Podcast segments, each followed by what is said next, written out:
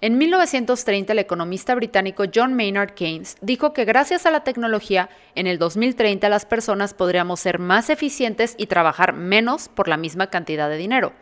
Según su pronóstico, trabajaríamos a la semana solo 15 horas. ¡Ja, ja!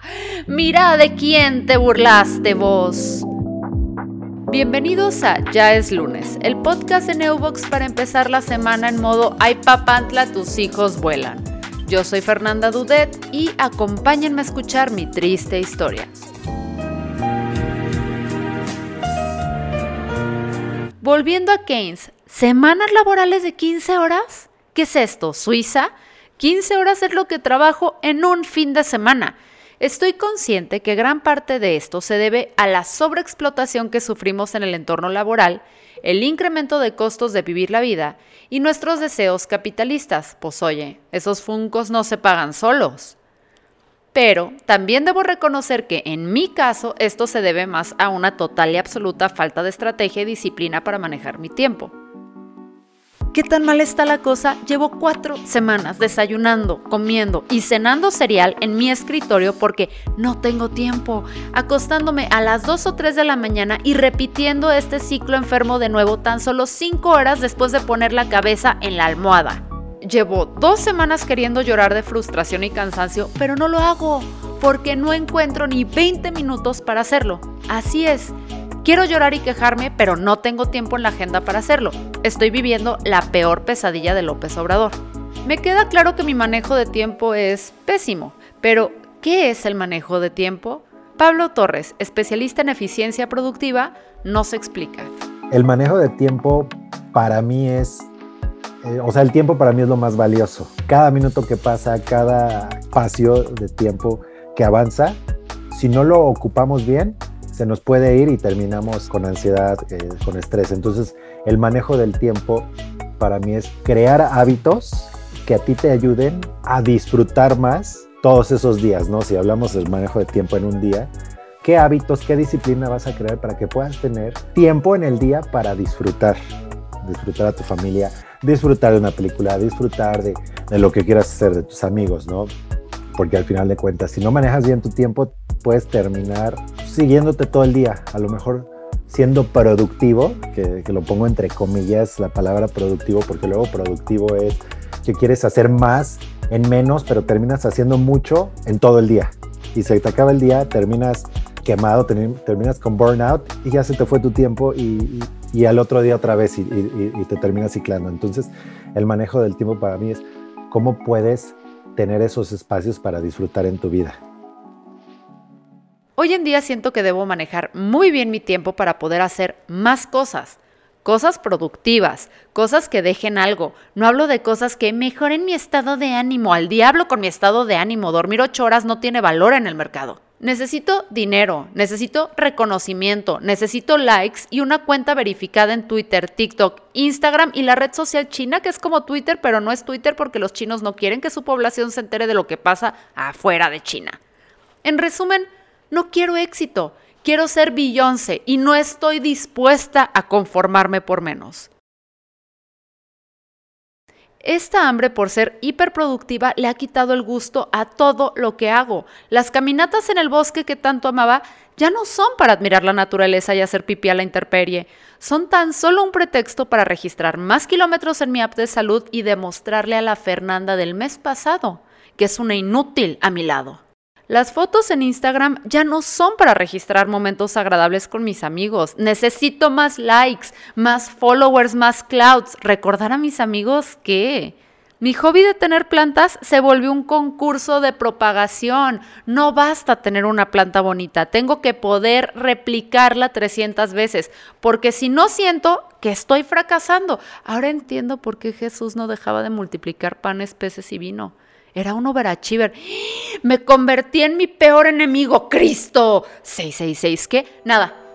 A ti te enseñaron ciertas cosas desde desde pequeño, ¿no? Desde, tus papás, desde la escuela y, como que te enseñaron a que tienes que trabajar, trabajar, romperte la madre para, para poder este, lograr cosas, entonces ya tienes ese, ese, mindset que si no estás trabajando, dices, estoy de flojo, o sea, no, no, no estoy siendo productivo. Entonces, de repente, esa palabra productividad, como puede ser muy buena, como puede ser tan peligrosa, porque crees que todo el tiempo tienes que estar productivo. Y entonces ahí es como esa, esa delgada línea en la que en lugar de estar productivo, terminas estando ocupado. Y es cuando dicen, cuidado, no te mantengas ocupado, mantente productivo, pero ahí es donde de repente cuando estás, no sé, viendo el fútbol, ¿no?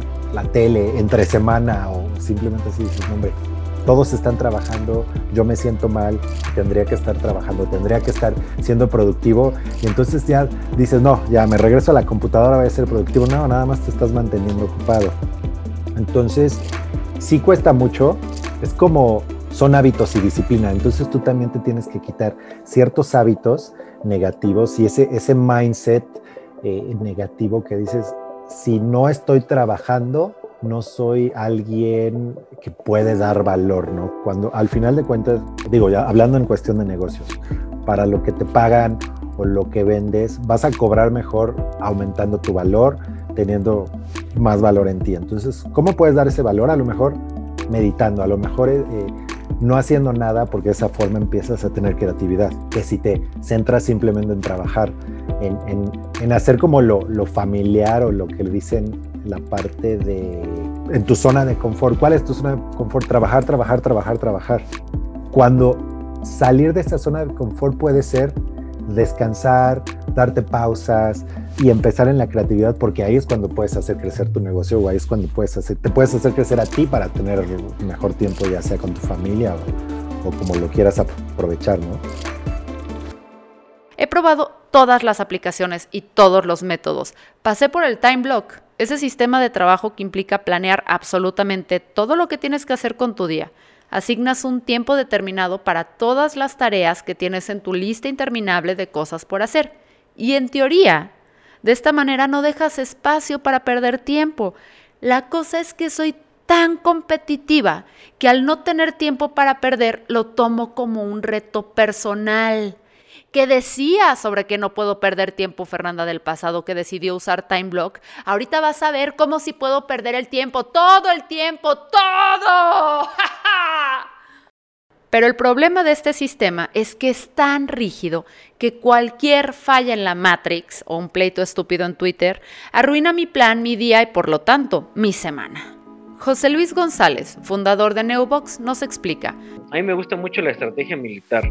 La, gran estrategia pues toma en cuenta varios aspectos no solo la parte bélica, sino la parte diplomática, etcétera. Y en, una, en un conflicto bélico, pues los cambios se suscitan de un momento a otro, de un día a otro. Entonces tú no puedes hacer un, plan a, largo plazo. Tienes una meta estratégica, una meta global de lo que es lo que quieres lograr, pero el cómo debe ser algo sumamente flexible. Entonces, si yo sí tengo una meta global, o tener una meta global para año 2020 o para el año 2021 de crecimiento, pero lo que es muy flexible es el cómo, ¿ya? Entonces, yo jamás he hecho un plan de negocios, ¿sabes? No he hecho jamás un plan de marketing, porque ese, ese tipo de, de documentos se me hace como muy monolítico, muy mm, estático, que es muy difícil de cambiar. Y las circunstancias que vivimos actualmente hace que tengamos un plan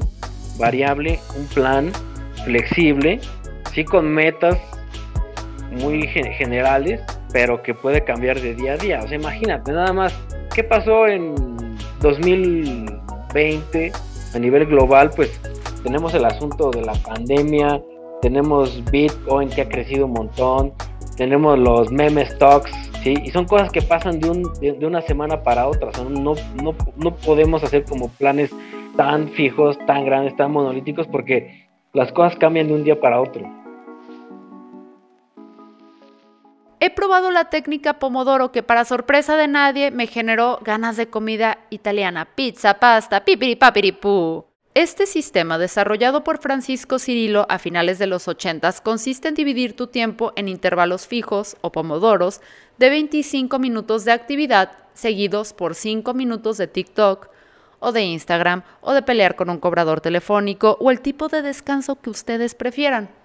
También he pasado por el sistema de Getting Things Done de Allen, que consiste en mantener un registro de todos tus pendientes en un solo lugar, clasificarlos y asignar Next Steps.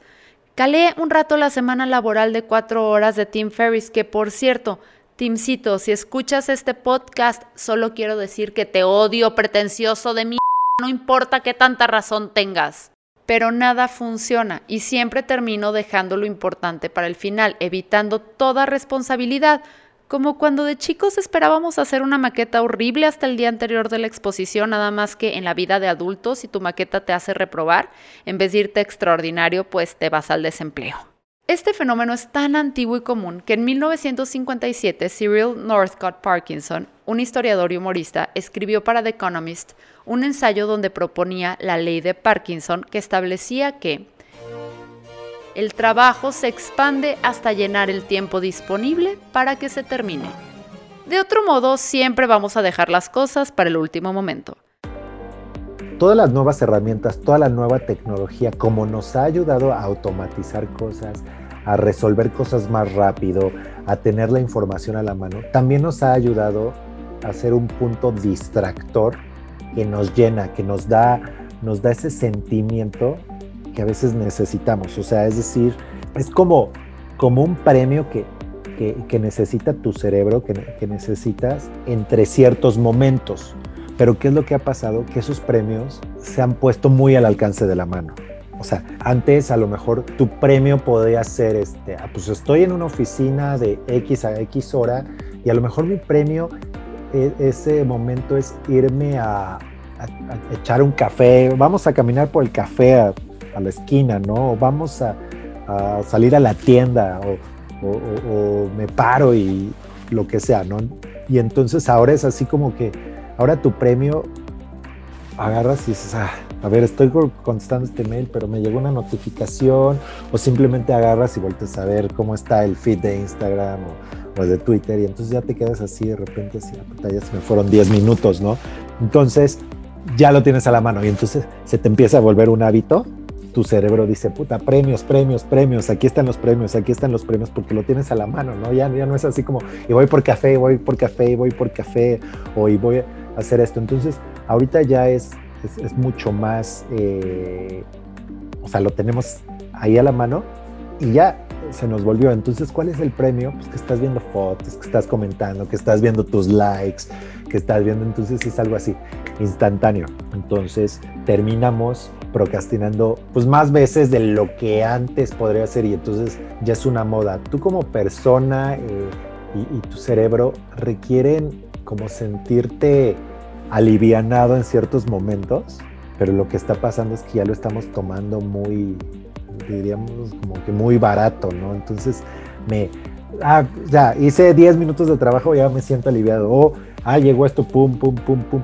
Y entonces, ese término de procrastinación es que dejas, que dejas de hacer lo difícil o que, o que estás dejando de hacer ciertas cosas que te incomodan para hacer en lo que te sientes cómodo, en lo que te, en lo que te da ese sentido de satisfacción y al tener tantas cosas en la mano, tantas pestañas abiertas, tan, tanto de eso, ya e, es algo que, que nos encanta, ¿no? Que, que, lo utilizamos y podemos pasar, no sé, o sea, ahorita en casa, los que estamos así eh, haciendo home office, podemos terminar metiéndonos cinco horas de procrastinación si cuentas todo, ¿no? Cuánto es lo que invertiste en la pantalla de tu teléfono en redes sociales si a lo mejor no trabajas en redes sociales, ¿no? Estás viendo, a ver, este, ¿qué dicen del COVID? ¿Qué dicen del COVID? ¿Qué dicen del COVID? ¿Qué dicen del COVID? entonces, a lo mejor eso es lo que te está dando gratificación en este momento y ya estás como evitando este problema que tienes en la oficina. Ahora, Procrastinar cuando yo soy la única persona no está tan mal, pero ¿qué pasa cuando de mi productividad o capacidad para gestionar tareas depende un grupo de personas? Andrés Bejar, gerente de desarrollo en Neubox, nos explica. Por ahí en, uno de los libros que me ha tocado leer y que me gusta mucho, Líder 360 grados de John C. Maswell, comenta que lo primero que tienes que hacer para poder administrar a alguien o trabajar con alguien es administrarte a sí mismo, ser muy focalizado en tus actividades, en tus prioridades. Por ahí en el, libro de los siete hábitos de las personas altamente efectivas también dice, o sea, empieza por hacer tu propia planeación y tu planeación semanal. es muy importante tener en cuenta esto porque hay quienes no planeamos ni el día, o sea, no sabemos ni a qué hora nos vamos a levantar, ni a qué hora nos vamos a poner a duchar, o desayunamos un día a las 10, otro día a las 11 de la mañana, y tenemos un hábito de orden totalmente desordenado, vaya la palabra. Está bien, está bien. Creo que debo cambiar, no solo porque la vida que llevo no es sustentable, sino porque me estoy dando cuenta que esta falta de manejo de tiempo y esta obsesión por generar y aprender cosas están provocando ataques pasivo-agresivos de mi persona contra mi persona. Y yo que pensaba que lo más pasivo-agresivo que me había pasado fue cuando me dijeron que me veía joven para mi edad, para mi edad. Nadie, nadie le preguntó, señora, nadie. Váyase a otro lado a fingir que no sabe que su esposo le está poniendo el cuerno con la vecina en vez de estarme dando lata, ¿ok? Así es, últimamente en la noche cuando empiezo a sentir un poco de sueño, en vez de irme a la cama y entregarme con consentimiento a los brazos de Morfeo, me resisto como viejito energúmeno apoderándose de reforma tras perder unas elecciones y me pongo a leer para seguir aprendiendo sobre plantas, tiburones, maneras de ocultar un cuerpo en caso de ser necesario, lo que sea que no me haga sentir improductiva. Peleo contra mí misma para concederme unos cuantos minutos de relajación, scrolleando en Pinterest, buscando outfits para cuando el infierno se congele y pueda volver a salir de mi casa. Dormir no es opción si no estoy cayendo inconsciente con celular en mano. No soy la única que hace esto. A este fenómeno se le llama Revenge Bedtime Procrastination o procrastinación vengativa a la hora de dormir. Básicamente me estoy castigando a mí misma por no darme tiempo en mi día para hacer las cosas que quiero hacer y que no son productivas. Entonces las resto de mi tiempo de sueño. Así que dime, Pablo, ¿Qué debo hacer para cambiar? ¿Qué debo de hacer para dejar de torturarme? No hay suficiente corrector en Sephora para seguir ocultando estas ojeras.